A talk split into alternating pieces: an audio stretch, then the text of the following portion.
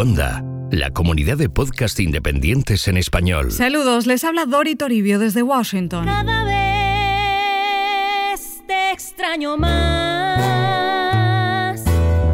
Y quedan dos semanas para las elecciones presidenciales de Estados Unidos. ¡No me diga! Dos semanas que si son como el resto de esta campaña electoral plagada de momentos sin precedentes en la historia, pueden ser como dos siglos. ¿Por qué no nos ejecutáis y ya acabamos con esto? En lo que va de otoño, presenciamos un primer debate entre Donald Trump y Joe Biden que fue, digamos, poco elegante. Que se han enamorado, Merche. Esos dos se han enamorado. El presidente estadounidense fue hospitalizado por coronavirus, del que se contagió junto con su familia y una treintena de personas de la órbita de la Casa Blanca. Toma, toma la liada. Y la muerte de la juez de la Corte Suprema Ruth Bader Ginsburg, que desató una batalla en el Senado para ocupar su vacante antes del 3 de noviembre. ¡Orden! Mientras se tensa cada vez más la carrera hacia la Casa Blanca.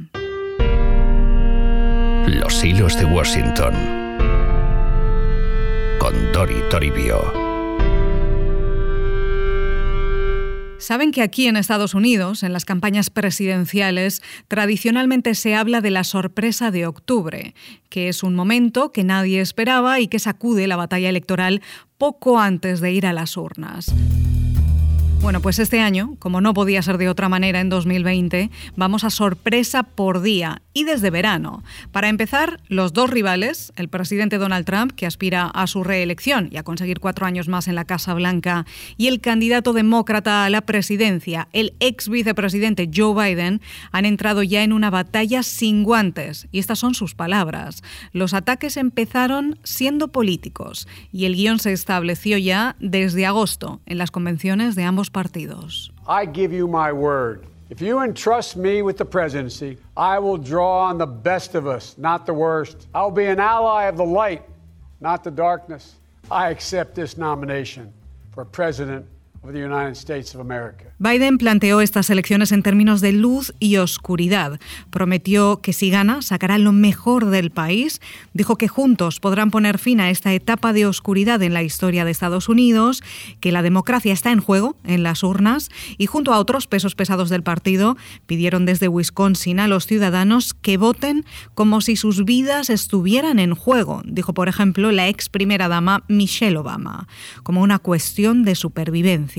Mientras el presidente Trump lanzó su discurso ya oficialmente como el candidato presidencial de los republicanos desde la Casa Blanca, lo que viola varias normas federales que prohíben mezclar campaña y gobierno, con una orquesta, fuegos artificiales, una multitud con poco distanciamiento social y serias advertencias. Si gana Joe Biden, asegura, destruirá el país. Biden is a Trojan horse for socialism.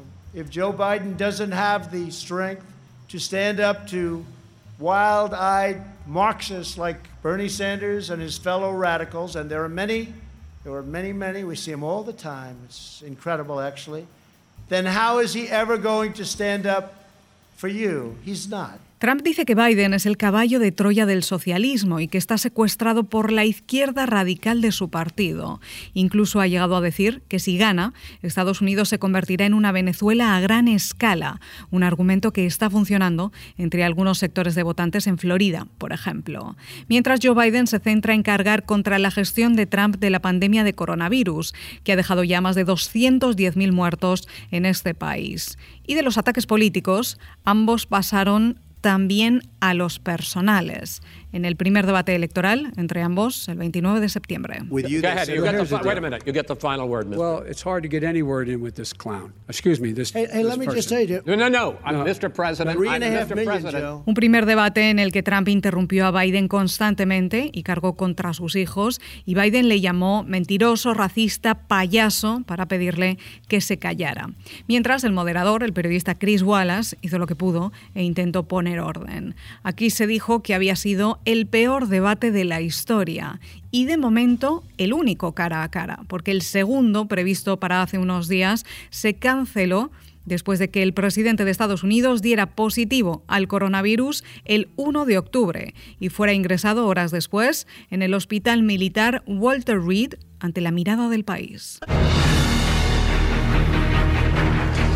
This is a CBS News special report. I'm Nora O'Donnell in the nation's capital. We have breaking news just coming in. President Trump will be taken to Walter Reed National Military Medical Center for treatment tonight. We know that the president and the first lady tested positive for coronavirus very late last night. Y especiales informativos como este en CBS News durante los tres días que pasó ingresado. Solo tres, con fuerte medicación de esteroides y tratamientos experimentales de anticuerpos, tras lo que regresó a la Casa Blanca diciendo que se encontraba mejor que hace 20 años y que pasar por todo eso fue una bendición de Dios y que no hay que tener miedo al coronavirus. Don't let it dominate you. Don't be afraid of it. You're going to beat it. We have the best medical equipment, we have the best medicines, all developed recently, and you're going to beat it. I went, I didn't feel so good.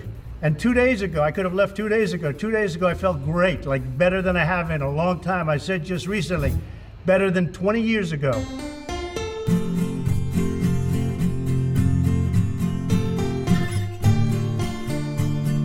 Menos de 10 días después de que diera positivo, Trump regresó a los discursos masivos y los actos de campaña electoral, con pocas mascarillas y distancias. Mal, mal, mal. borchenoso. En ello ha estado durante los últimos días y Biden también está de lleno en su campaña electoral.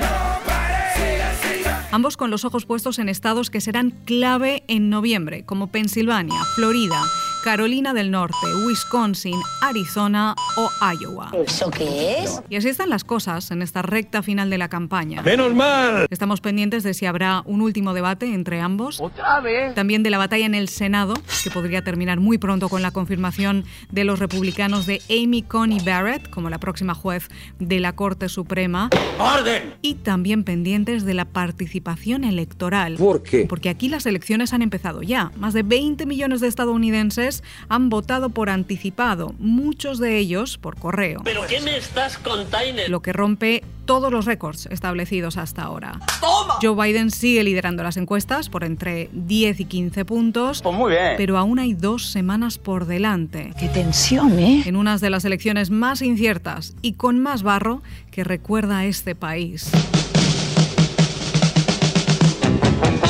Y las contaremos aquí, en los hilos de Washington. Hasta entonces, que pasen ustedes una excelente semana. Tigres, leones, todos quieren ser los campeones. Tigres, leones, todos quieren ser los campeones. Descubre nuevos podcasts en cuonda.com, la comunidad de podcast independientes en español.